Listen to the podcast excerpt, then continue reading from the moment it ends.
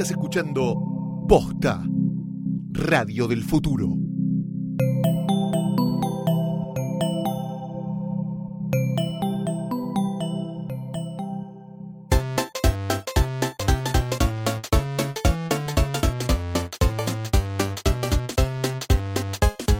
Bien, tecla cualquier programa de, Martín, ¿qué? Martín, de cómo la tecnología. Martín, ¿qué pasa? Martín, ¿qué le está pasando? No, esto era. ¿Cómo te va, Tommy?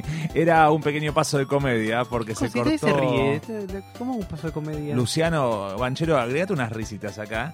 eh, Pero estas risas que se escuchan son risas falsas. Son risas de sitcom tradicionales. Mirá. Eh, Tomás, ¿qué te gusta? ¿Vos esponja? Martín, ¿qué te pasa? ¿Por qué estás hablando así? Hay que darle una onda más sitcom. Se cortó el cable, se rompió el cable de las toninas, el que ¡No! trae internet. ¡Sí! ¡No! Ahora lo están arreglando, unos buzos tácticos, qué sé yo. Entonces, si lo escuchan en el día que se estrena, este chiste va a tener sentido. Pero como es un podcast y lo pueden escuchar cualquier día, va a perder la gracia enseguida.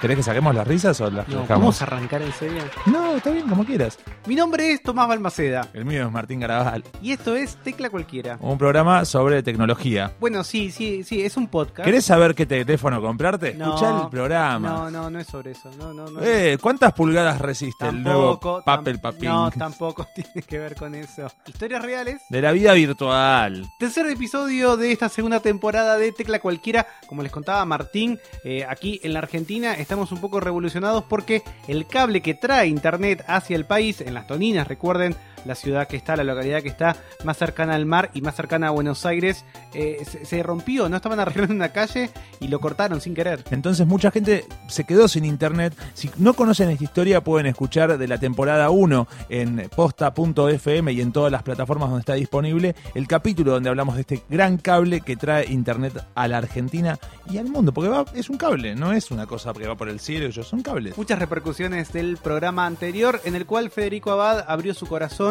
Creo que la puso después del programa, ¿eh? Hay sí, que chequearlo. es posible. Hay que chequearlo. Y contó cómo es la historia de eh, Popcorn Time. Popcorn. Popcorn Time. Me parece raro que se llame Popcorn. Yo le hubiese puesto tutucas porque es algo nacional. Pero la tutuca no es eh, el pochoclo. Y bueno, pero es más argentino. Y sus nuevos proyectos que tienen que ver con un banco de bitcoins. Pronto lo ve. No, no, de Bitcoin. No, ¿de dónde sacaste que era de Bitcoin? ¿No Es un un banco, banco no, común. Ah. No, no, un banco común. Ah, yo pensé que era de bitcoins. No. Uy, yo salí a comprar como un gil. Ay, por favor, Martín, ¿no escuchaste el programa? Martín. Bien, tecla cualquier. Programa de...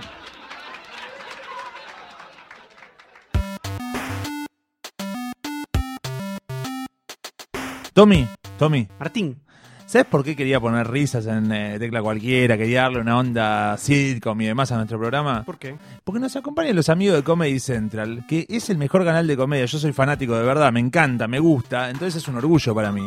Y uno de los programas que más me gusta y que podés ver al aire, pero también en la aplicación, es La culpa es de Colón. ¿Lo viste?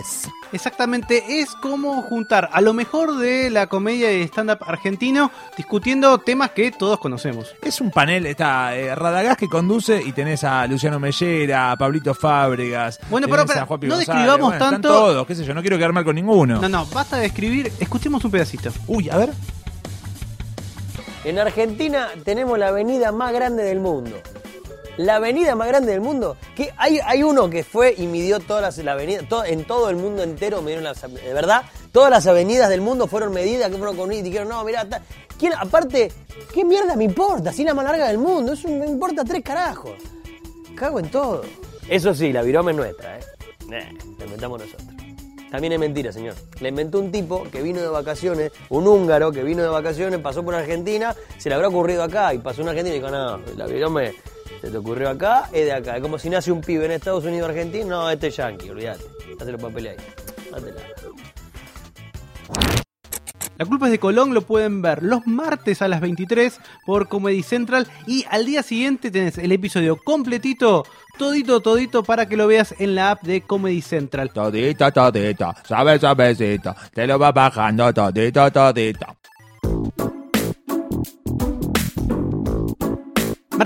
Pensás de la inteligencia artificial? Que no, eh, o sea, se viene con Tuti, yo le estoy esperando. eh, No, no, se viene con tu no, ya está, está en tu teléfono. No, O sea, en pero este digo, momento tenés. Yo, estoy hablando de poder conversar. Vos sabés que yo no tengo amigos.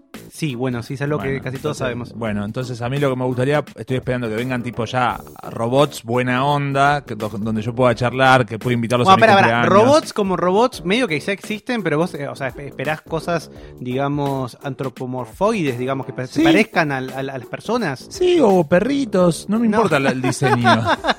Bueno, la inteligencia artificial es algo de la que de lo que se habla mucho. Hace poquito hubo una discusión que tomó estado público, porque más fue en Twitter, sí que estuvo divertido, entre digamos el que es como el dueño del mundo uno, que es Mark Zuckerberg de Facebook, de Instagram, de WhatsApp, y Elon Musk, que es el cofundador de PayPal, es uno de los fundadores de Tesla, de estos nuevos vehículos eléctricos que están teniendo tanta repercusión en Estados Unidos, y de OpenIA, que viene a ser como la división sobre eh, justamente inteligencia artificial. El problema era que esta inteligencia artificial que se está creando, que están trabajando todas las grandes compañías de los Estados Unidos y de todo el mundo, ¿representa una amenaza o no representa una amenaza para la humanidad? Elon Musk dice que sí y Mark Zuckerberg trató de calmarlo un poco y Musk le dijo, déjate de joder, tu conocimiento es muy básico, no sabes nada. Uy, qué picante que se puso. muy Marzano. complicado. pero- Otro que no tiene amigos, como yo.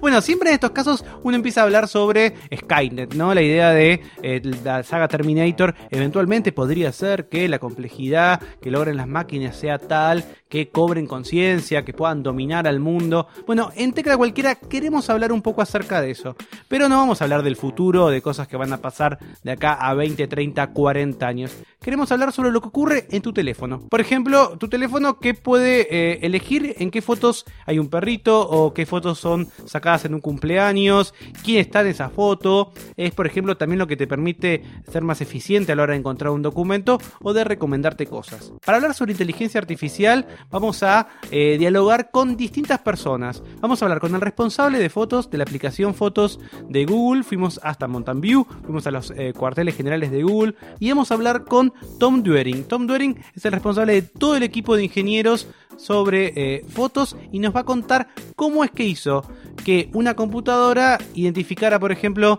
a tu mamá, a tu ex o a un gato. A ver. Alright, so the goal with photos is to have all of your Nuestro objetivo final es que uno pueda tener todas las fotos disponibles y ordenadas en un solo lugar. El problema es que nadie etiqueta sus fotos o describe lo que tiene. Eso es lo que necesitamos hacer con el aprendizaje automático, pasar de los píxeles a una descripción de lo que tiene la imagen. Pero las mismas categorías de objetos tienen aspectos muy diferentes, como el color o el tipo de pelo de un gato. Para eso debemos enseñarles a las máquinas a ver, lo que es un gran trabajo. Hay cientos y cientos de investigaciones, de tesis de doctorado, de artículos escritos sobre los mecanismos de la visión computarizada, pero que no nos son útiles. En los últimos años nos dimos cuenta de que no nos eran útiles, sino que utilizamos un método de aprendizaje profundo. Comenzamos a darle a las computadoras miles y miles de imágenes de gatos para que descubran qué tienen en común. Su color, el tipo de pelo, cómo luce. Entonces lo que le vamos enseñando es cómo reconocerlos. Y lo que hacen nuestros sistemas es empezar a crear filtros que les ayudan a identificar objetos. Estos filtros permiten, por ejemplo, identificar los bordes de los objetos, sus colores, si son brillantes u opacos, si están lejos o cerca de otros objetos. Esas son las informaciones que les permiten a las computadoras entender lo que están viendo. No tiene que ver con la manera en que nosotros vemos, porque una de las cosas interesantes del aprendizaje automático fue descubrir que el funcionamiento del ojo y de la visión humana no es útil para enseñarle a una computadora. A veces necesitamos algo más que píxeles. Por ejemplo, en las fotos de un cumpleaños sabemos que hay una vela, que hay cierta oscuridad, que hay muchas personas en la imagen, pero también que seguramente habrá muchas fotos con elementos similares en un periodo de tiempo muy corto. Pero a veces es difícil de distinguir de una cena o de un almuerzo de Pascua, por ejemplo. A menos que usemos el calendario o podamos identificar un huevo de Pascua. Como el sistema está todo el tiempo aprendiendo de los usuarios, solemos ser mejores con aquellas cosas que interesan más, como los gatos. Simplemente tenemos más datos de gatos que de, por ejemplo, edificios versus casas.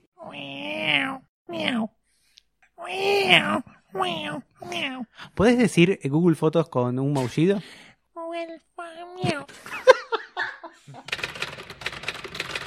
Mi nombre es Santiago Calori El mío es Sebastián Rothstein, y juntos hacemos Letra 22, un podcast de qué, Rothstein? un podcast de guionistas, para guionistas y para no guionistas también. Exacto, y para todo aquel que esté interesado en saber un poco cómo funciona la narrativa de las películas.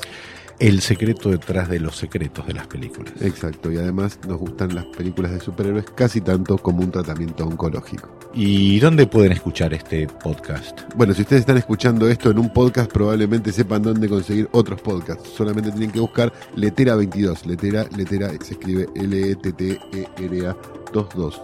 No es tan complicado, ¿no? Dale. Si fuiste a la primaria, por lo menos.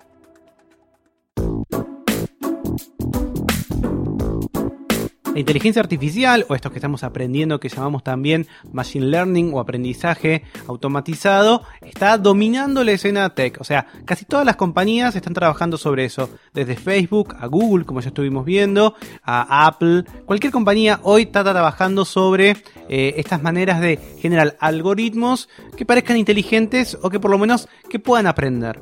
Una de las compañías que eh, lidera esta transformación es IBM, que está en todo el mundo y también está en la Argentina. Y desde la Argentina uno puede utilizar mucha de esa tecnología de manera gratuita para un montón de actividades.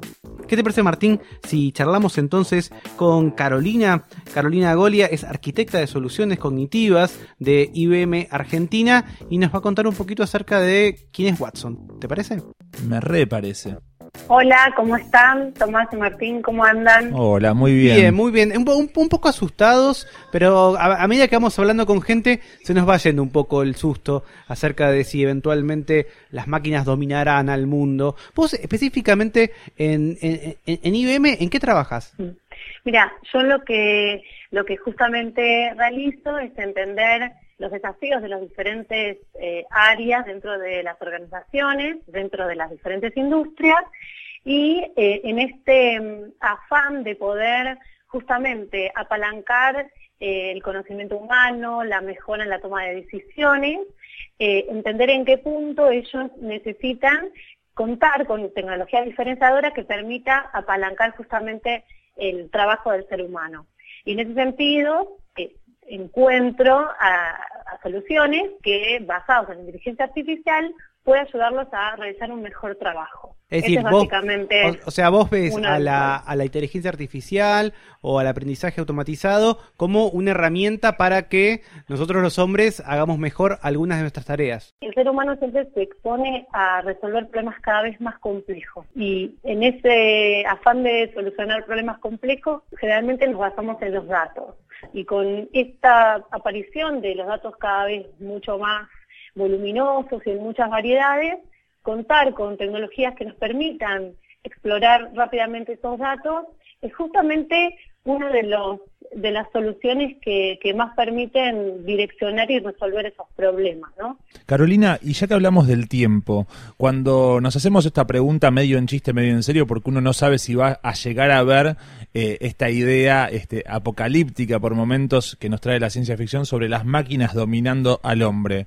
Este, los que trabajan en tu área, cuando se ponen a, a fantasear o especular hacia el futuro, ¿Qué tiempo calculan donde estas automatizaciones van a estar este, al alcance de todos o cuando las inteligencias artificiales rea- realmente funcionen como tal y sean independientes del hombre y eso? ¿Existe esa pregunta que, que nos trae la ciencia ficción pero que está en boca de todos? No, no tengo para darte una respuesta de decir, mira, se va a replicar el cerebro humano. No es hoy eh, lo que se está haciendo. Se está haciendo eh, eh, que los sistemas computacionales traten de imitar algunas de las tareas que hace el cerebro, pero no en su completitud como para reemplazarnos, ¿no? Por eso ese apocalipsis que uno escucha es imaginarse que, que el ser humano va a ser reemplazado por una máquina, ¿no? Es to- totalmente todo el funcionamiento del cerebro humano y eso resulta ahora eh, como no te digo imposible, pero cuesta creer que, podamos hacerlo. En una de esas, en muchos años, eh, logremos similitudes, pero, pero hablar de reemplazar completamente el cerebro humano por, por, una, por un sistema computacional que realmente lo imite sería demasiado ambicioso. Y Carolina, por último, aquellas personas que quieren, por ejemplo, conocer este poder cognitivo del procesamiento, por ejemplo, que ofrece eh, IBM, la solución se llama Watson, eh, ¿es posible usar algunos de esos poderes de Watson desde acá, de la Argentina? ¿Y es posible usarlo eh, en algunos casos de manera gratuita? Sí, por supuesto. De hecho, si bien la- las capacidades de Watson son varias, tenemos, por ejemplo, capacidades para poder interactuar y conversar, a eso nosotros lo llamamos Watson Conversation, está totalmente preparado para el idioma español y de hecho eh, lo encontrás disponible en, en empresas, por ejemplo el Banco Santander Río, Hoy le podés preguntar a su asesor virtual, en el cual fue entrenado con la tecnología IBM Watson, le puedes preguntar cualquier información que necesites sobre préstamos SUBA y, realmente te contesta, te entiende, podés eh, realmente rápidamente, 24 por 7, sacarte todas las dudas que tengas para inclusive cómo pedir un préstamo. Entonces, eh, nuestra plataforma para poder probar las soluciones de IBM Watson se encuentran en la nube y, lo proveemos a través de una plataforma que llamamos IBM Bluemix. Entonces vos la puedes poner, la, la pones en un browser, buscas IBM Bluemix, te creas una cuenta gratuita y tenés un montón de tutoriales y te podés crear tu propio conversa eh, tu propio chatbot o tu propio Watson Conversation. Inclusive también podés probar el servicio de análisis de imágenes que se llama Visual Insight. También podés probar eh, analizar eh, la escritura de una persona, si vos tenés un texto de cómo una persona escribe, podés entender el análisis psicolingüístico y a eso lo llamamos Personality Insight, pero podemos eh, justamente encontrar información, hacer búsquedas inteligentes de la información en contexto, eso se llama Discovery Services. Adicionalmente, podemos darte información a qué se refiere un texto, es decir, si vos ahora me pasás Em, algo que escribiste, uno de los, de los poderes de Watson que se llama eh, Natural Language Process Understanding, te va a decir, mira, estás hablando sobre estos conceptos, estás hablando sobre estas temáticas, estas categorías, estas palabras claves, estos sentimientos, estos tonos, tonos nos referimos a si estás alegre, si estás angustiado, si estás enojado, ¿no? Carolina, te agradecemos mucho tu tiempo y, gracias por este diálogo acá en Tecla Cualquiera. Gracias, hasta luego. A mí me gusta la cosa sana, a charlar con la familia. ¿Qué es esto de que un robot me lea los textos?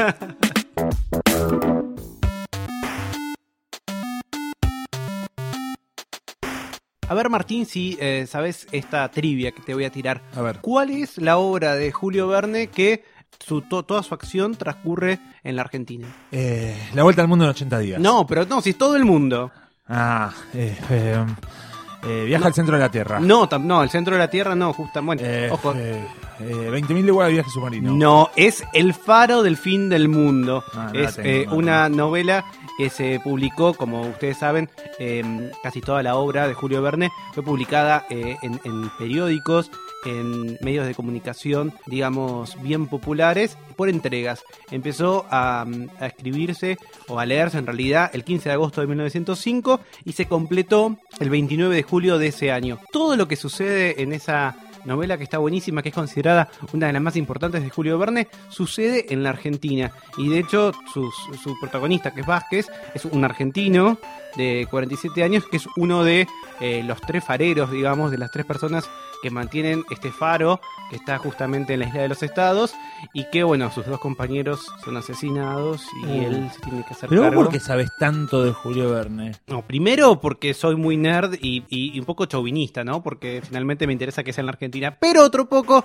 porque estuve en la muestra de la Fundación Telefónica. Oh, en el espacio de la Fundación Telefónica uno puede conocer los límites de la imaginación.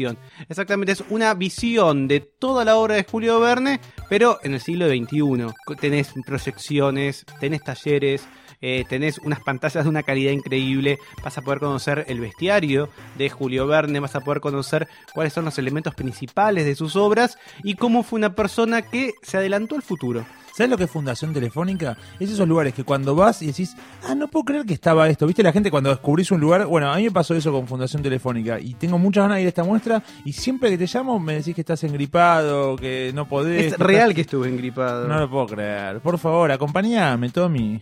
Julio Verne de los Límites de la Imaginación se puede visitar hasta el 26 de agosto en el espacio de la Fundación Telefónica, que queda en Arenales 1540. La entrada, como siempre, es libre y gratuita.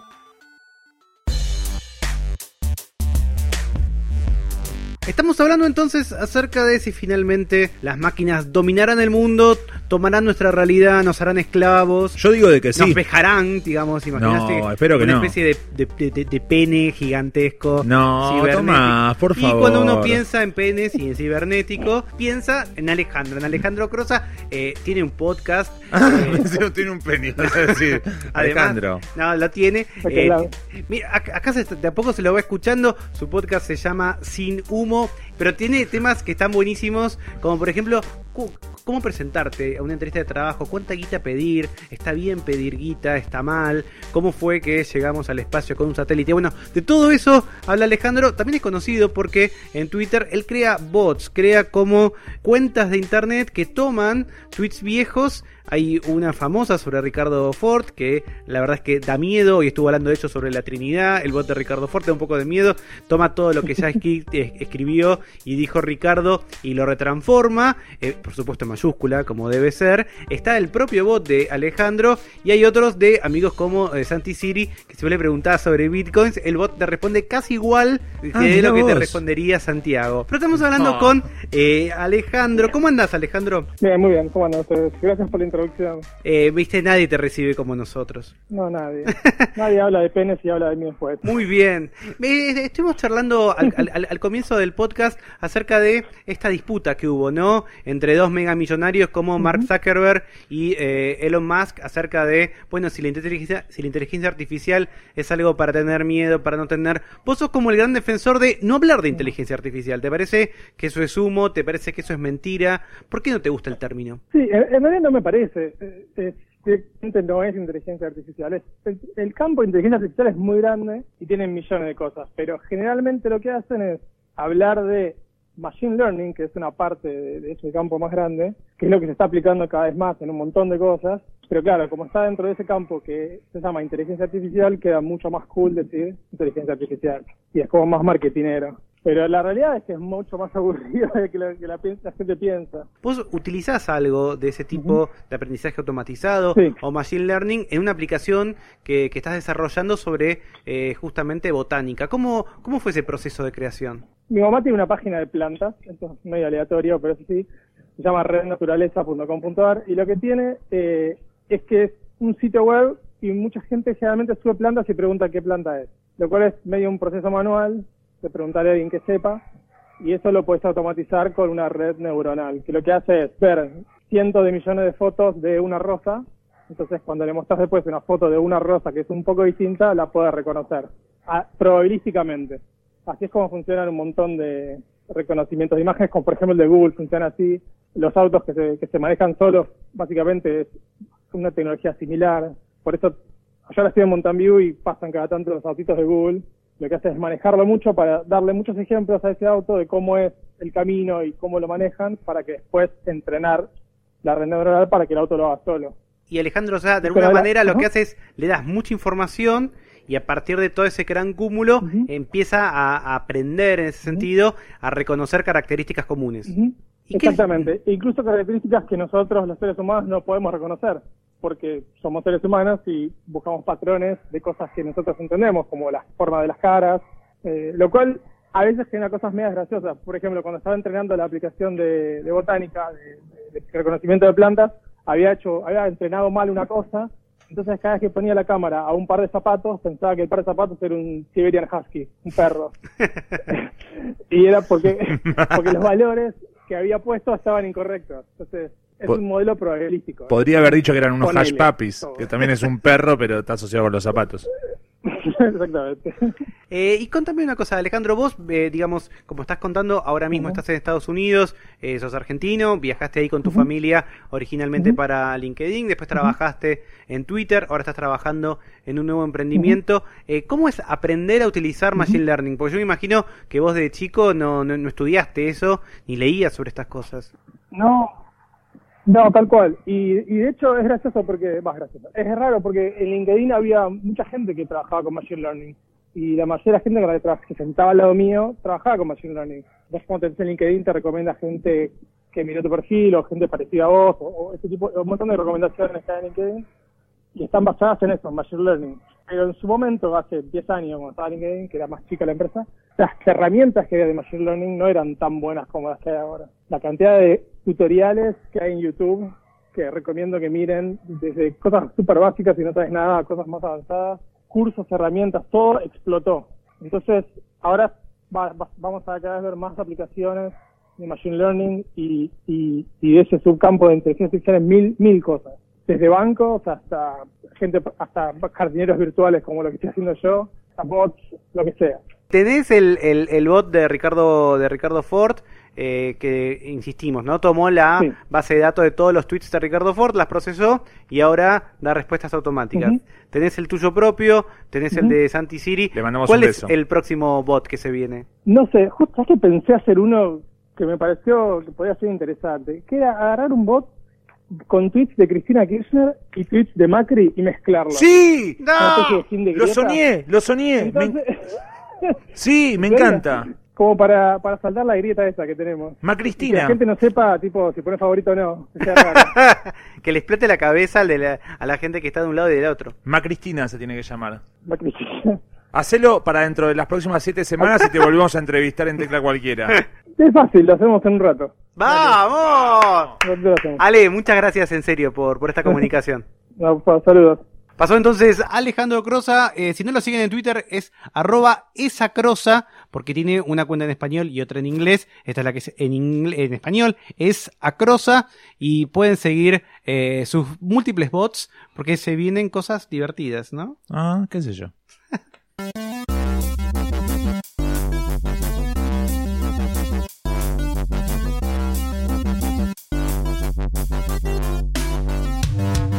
Eh, ahora tenés un poquito más de idea eh, sobre qué demonios es la inteligencia artificial. Sí, yo en Tecla Cualquiera aprendo y me entretengo. ¿Vos te imaginás que en algún momento algo del trabajo que haces lo reemplaza una máquina? Posiblemente. Por ejemplo, para- o sea, hacer chistes sería, bueno, sí, bueno, medio que No son, tan, no son tan buenos los chistes que hago. O sea, Claro. una tostadora podría hacerlos. Lo importante es que a partir de ahora, cada vez que escuches hablar de inteligencia artificial, como nos contó Alejandro, pongas un poquito el freno y digas, acá hay un poquito de humo. No es que efe- efectivamente, como nos contó Carolina, estamos tratando de eh, reproducir un cerebro, no tiene nada que ver con eso. Todavía el foco no está puesto en eso. Exactamente.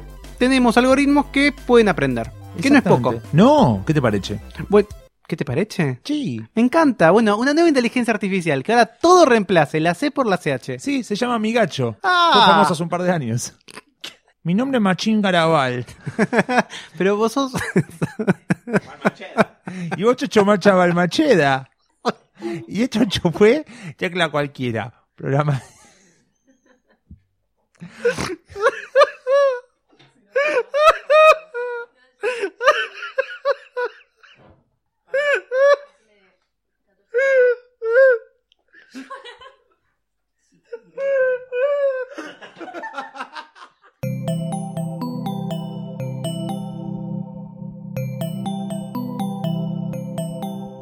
Te gustó este episodio, hay mucho más para escuchar en Posta. Conoce todos nuestros programas en posta.fm. También podés llevarnos en tu teléfono. Baja la app de Posta para Android o para iPhone o suscríbete en iTunes a tus series favoritas. Seguí escuchando Posta, Radio del Futuro, cuando quieras y donde quieras.